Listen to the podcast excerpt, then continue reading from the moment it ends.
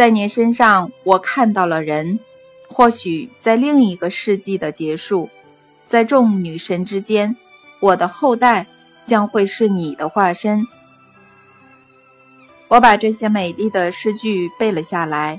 我希望我的后代能在众女神之中生活，所以我要让他们有这个机会，开始为他们建立美丽的家园，购买土地，一公顷以上也不是问题。重要的是。周围住了哪些人？正因为这样，我才希望能与志同道合的人一起耕耘土地，为我的后代耕耘。他们一定会有人想住在那儿。我的儿子也会想来父亲美丽的花园休息，远离尘世的喧气。现在他们很少来探望我，但等到我把花园盖好，他们一定会来的。我会要求他们。把我葬在这座花园，他们会来的。我虽然都在讲孙子儿子，但最重要的还是我必须创造人类独有的本质，否则的话，嗯，您知道吗，弗拉迪米尔？嗯，我在一息间获得生存及行动的渴望，我做得到，我会成为安纳斯塔夏带领的士兵。您在这里也可以活得很好啊，为什么不在这里安安静静的过生活呢？加琳娜出声，尼可拉这次决定回答他，转过头对他说：“我了解您的担忧，加琳娜太太，您怕会失去工作和容身之处，请您不要担心，我会帮您在附近盖一间小屋，您会有自己的房子和土地。”你还会结婚，找到适合您的另一半。加里娜突然挺直身子，把白色抹布丢在边桌上。她之前都在假装擦那张桌子，即顾听我们讲话。她把双手插在圆滚滚的腰上，看起来想说什么，就说不出口，仿佛因为激动而无法喘息。他用尽力气，低声地说：“我大概也不想和您这样的邻居住在附近。嗯，房子我可以自己盖。等我有土地的时候，我小时候还帮过爸爸盖过小木屋嘞。而且我存了不少钱。还有这里的工作也不怎么样。我到底还是为了谁每天扫楼梯啊？根本不会有人上去，害我扫得跟笨蛋似的。”如果邻居脑子不清楚，我才不想跟他们住在隔壁嘞。加琳娜猛然一转身，快步走回自己的房间。但过没多久，她的房门又开了。她双手各拿一个花盆，里头的绿苗和尼可拉漂亮的花盆里的一样。她走到窗边，把花盆放在窗台上，然后回房拿了一个大篮子。里面装了很多用布打成的小结，他把篮子放在尼可拉的脚边，对他说：“这些是种子，真正的种子，是我整个秋天和夏天亲自到森林里捡的，各种真正草药的种子。那些撒在田里要给药局卖的，才没有这种有力量。你要亲手把种子撒在你的土地上。”等它们长大了，就可以在冬天里泡来喝，改善健康，恢复体力。而且你的小雪松太孤单了，这样它才不会孤零零的。现在有朋友和兄弟了。加琳娜指着现在摆有三盆幼苗的窗台，然后缓缓地走向门口，边走边说：“再见，两位哲学家，你们可能懂了死的，懂了死的哲学。”但生的哲学，你们要学的还多着嘞。任谁都看得出来，一定是某些话激怒了加琳娜，让她想一走了之。尼可拉跨出了一步，想追她，身子却开始摇晃，因为他没有扶任何东西。他摇摇晃晃，试着把手靠在椅背上，椅子却倒了下来。他的身子。摇晃的厉害，双手想找东西扶着。我赶紧起身想扶他一把，但是慢了一步。已经走到门口的加琳娜一听到椅子倒下的声音，便立刻转身，并在看到摇摇晃晃的尼可拉后，以迅雷不及掩耳的速度冲到他身旁，用强而有力的双手及时抓住因双腿无力而跌向地面的老人家，把他靠往自己。丰满的胸部，他接着空出一只手，把尼可拉的双腿抱了起来，像小孩般把他抱到轮椅上坐着，然后拿了一条方格毛毯，一边盖住他的脚，一边说：“阿纳斯塔夏，有你一个这么弱的士兵啊！你不是什么士兵，只不过是个还没受训的菜鸟。”尼可拉这时握住加琳娜的手，专注地看着坐在他脚边的女人。第一次用“你”称呼她，请你原谅我，亲爱的加琳娜。我以为你在嘲笑我的愿愿望，但是你……我在嘲笑你？我疯了不成？加琳娜立刻插话：“我每天晚上都很认真地在想。”要怎么种真正有疗效的草药？怎么用给我矫健的雄鹰喝？怎么帮它恢复力气？我要用新鲜的蔬菜煮真正的汤给它喝，没有任何化学的味道。我要给它喝新鲜的牛奶，不是什么加工后的牛奶。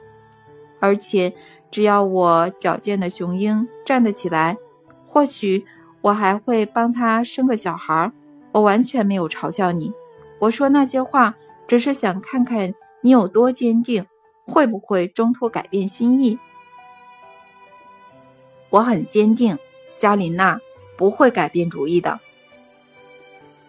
那如果真的是这样，如果真的是这样，就别把我赶走，去旁边住，别预测我会有其他男人。我没有赶你，亲爱的加琳娜，我只是没想到你允诺待在我身边，但不是只在这间豪华的别墅。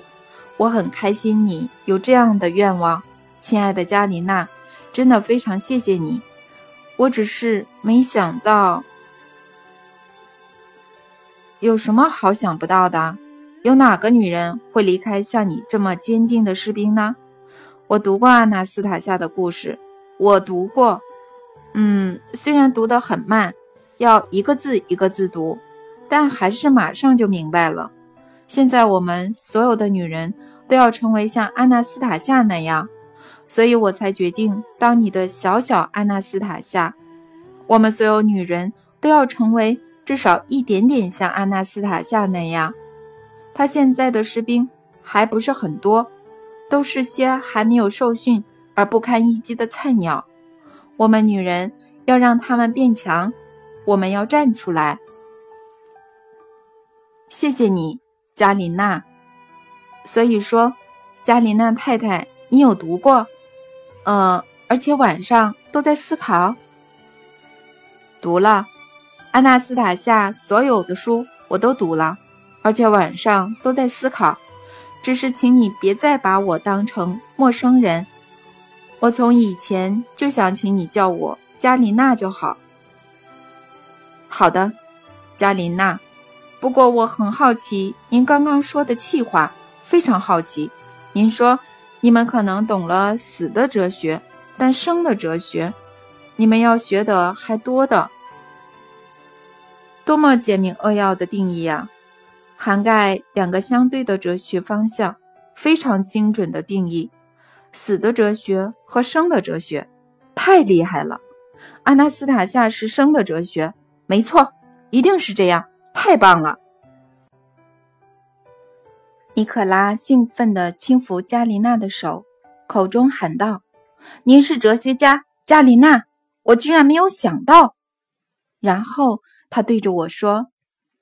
我们一定还有很多需要理解，无论是从哲学的观点，还是脊柱神秘学的定义。我试着将阿纳斯塔夏视为一般人，一个我们所有人都应该成为的人，但他有一些无法解释的能力，实在让我们难以将他视为像我们一样的人。弗拉迪米尔，您写过一段故事，说他曾经，呃，拯救远距离外一群饱受折磨的人，他施救了他们，没错。但如果您还记得的话，他自己也失去了意识，脸色发白，周围的小草也跟着变白。是什么样的机制让他脸色苍白，小草也变成白色呢？我从没，嗯，遇过类似的情形。问了神秘学者，也不知所以然。没有任何哲学家、物理学家或神秘学者知道这种现象。怎么会不知道？坐在教授脚边的加琳娜打断了我们，就是要把他们的眼睛挖出来啊！这还需要思考吗？挖谁的眼睛？加琳娜，您对这个现象有什么看法吗？尼可拉惊讶地问他。加琳娜一副准备好回答的样子。这道理还不够明显吗？人只要受到妖魔鬼怪的攻击，碰上什么恶毒的消息或威胁，或是听见恶意的咒骂，都会脸色发白。没错，就是脸色发白。如果不反击回去，在内心燃烧对方的恶意，自己承受燃烧，这时就会脸色发白。生活中有很多这样的例子。阿纳斯塔夏。也是在内心燃烧着这些妖魔鬼怪，小草也因为想要帮他而变白，所以我才觉得要把所有妖魔鬼怪的眼睛挖出来。是啊，是真的，很多人都会脸色发白。尼可拉惊讶地说，眼睛直视着加里娜，然后继续说：“毕竟，如果不反击别人的敌意。”试着在内心默默承受，也就是在内心烧毁恶意，人的脸色真的会发白。没错，就是这么简单。阿纳斯塔夏在内心烧毁朝他而来的侵略能量，如果反击回去了，他并不会在空间中消散，反而会转往其他目标。安纳斯塔夏不想让任何人成为目标。朝他而去的恶意很多，几世纪下来累积不少。现在又有死亡哲学的信徒对他产生恶意，还有谁可以抵挡这样的猛攻呢？谁呢？撑下去啊，安纳斯塔夏！撑下去啊，伟大的战士！他一定可以的。我们现在要帮助他。我已经开始在市场上送书。而且读过的妇女开始会聚在街角讨论。我给了他们雪松的种子，让他们种在土里。我还分享了有关药草的知识。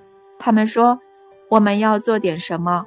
我们当然不会听街角那人说的话，说什么要去打男人。但我们应该想想要和谁生孩子。这是真的吗？加里娜，尼可拉惊讶地说：“你们已经有自己的行动小组了？才没有什么行动小组啊！我们只是聚在角落聊些生活中的琐事而已。那怎么会有打男人的想法？有什么论点支持吗？什么论点？这还需要论点吗？男人要我们生小孩。”我们就生，可是小孩却没有像样的家。如果没办法筑一个巢，要我们生小孩干嘛呢？如果看到孩子成天心神不宁、难受的样子，有哪个女人会满意她的男人的？一位老师找过我们两次，他说有某种心理因素让男人不相信自己，他们就会。只会等着国外的基金会贷款给他们。他说这叫，呃，症候群，缺乏自信。而这种心理症候群会想出一堆借口，让男人不想住一个巢。老师还跟我们说，这个贷款必须在几年内还清，应该是二十年或三十年吧，我也记不得了。我只记得啊，啊，还的会比当初借的还多，所以男人现在才要把自己的孩子卖掉吗？加里娜，你为什么会做这种比喻？什么？为什么？现在的男人游手好闲，四处借钱，但是谁要还这些钱呢？是现在还小孩？啊，是现在还小的孩子，还有尚未出生的孩子要还，而且孩子还的必须比借的多。有些女人开始看清未来会有这样的发展，就为了孩子发。发狠起来，想往男人的脸上揍，但是我觉得我们不必等别人的帮助，现在是时候开始帮助那些可怜的男人了。我有一次吃到国外的香肠，这让我的内心一直哭泣。我多想把乌克兰的熏肉送给做那条香肠的人，还有我们自制的香肠。我的老天爷啊！那些国家的人已经不知道香肠应该是什么味道，所以不能向这些人借钱。这些钱不好，完全没有好处，只会带来伤害。我说的打男人，那只是某个女人说要打所有男人，但是其他人没有同意。要同意什么呢？说不定会连他们最后的智商都给打掉了。那群女人彼此诉苦。说男人为他们带来怎样不幸的生活，但我很骄傲地说，我的男人开窍了，开始筑巢了。你的男人，他是谁？什么谁？我就是在说你。你是怎么种雪松的？你是怎么要我帮你买尺规划板的？你看。就在那张桌子上，加琳娜指着书桌旁的绘图案绘图桌。我告诉他们，你是如何问我一公顷土地的周围应该种哪些树，然后坐在桌前画出美丽的聚落，让善良的人在里面生活。画纸的空间不够画，你还要我买更大的给你，还有画板和尺规。我把这些都告诉了他们，然后我们一起去挑了那块画板。我们选了最好最大的画板，当然也不便宜。不过他们说不要吝啬，加琳娜。他们帮了我，我也看到他们嫉妒的眼神。那群三姑六婆嫉妒我的孩子可以在美丽的花园，在祖传的土地上出生。生活在善良的人之中，但是我没有因为他们的嫉妒而生气，毕竟大家都想要幸福。他们合买了一台相机给我，让我把你的画拍下来。我拿了相机后，他们教我怎么按快门，要看哪边拍照。我只是一直没有勇气问你可不可以拍，所以从来没有按过快门。你做的没错，加琳娜，没有擅自拍我画的设计。我在完成后或许会出版，当做未来聚落的一个方案。那还要很久才会完成，可是他们现在就等不及，想看璀璨美好的未来，就算只有一眼也好。你都在大画纸上画出漂亮的图了。为什么你会觉得要很久的时间呢？一切都几乎准备好出版了，有草稿，也有色稿了，所以我才说你都有漂亮的图了，只是不能出版给别人用。但我可以给我认识的那些女的看，我会再解释有些地方画的不对。尼可拉迅速地把轮椅推到绘图桌。我跟了上去，桌上有几张纸，用色笔画了未来聚落的几块土地，有房子、花园、不同树木种出来的活围篱，还有池塘。嗯，整体来看，一切都配置的很好，很漂亮。你在哪里看到有错或不精确的地方呢？加琳娜跟过来时，尼可拉问他：“你没有画太阳。”只要画出太阳，就得画出阴影。画出阴影后，你就会知道不能在日出的方向种大树，不然菜园会照不到太阳。所以要种在另一边。真的吗？或许你说的对。呃，你应该早点告诉我的。不过这只是草稿。嗯，话说回来，加琳娜。你刚说要生小孩吗？没错，你现在就继续做你的运动，等到你在自己的祖传土地上站起身来，你就会爬出这座墓穴。我会拿在你的祖传土地所种的食物给你吃，喂你喝有疗效的茶。当春天来临时，你会看见祖传土地上的一切充满活力。百花盛开，你会感受到自己恢复力气，而那就是我生小孩的时候。加琳娜坐回地毯上，靠近尼可拉的脚边，双手贴着老哲学教授放在轮椅扶手上的手。加琳娜虽然不年轻了，但她健康有力，而且丰满，看起来还算柔媚漂亮。他们的对话。越来越和善，仿佛沉浸在某种生的哲学之中。不知所措的我站了起来，觉得自己好像第三者，所以决定插话：“我该走了，尼克拉先生，我怕会赶不上飞机。我帮你准备派，一下就好。”加丽娜站起身来，再给你一些果酱，让你在路上吃。等我一下，我载你回去。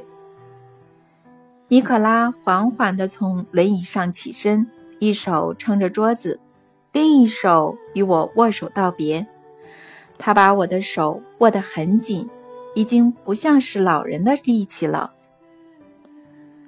替我向阿纳斯塔夏行个礼，弗拉迪米尔，请告诉他，生的哲学必定会在世上获胜。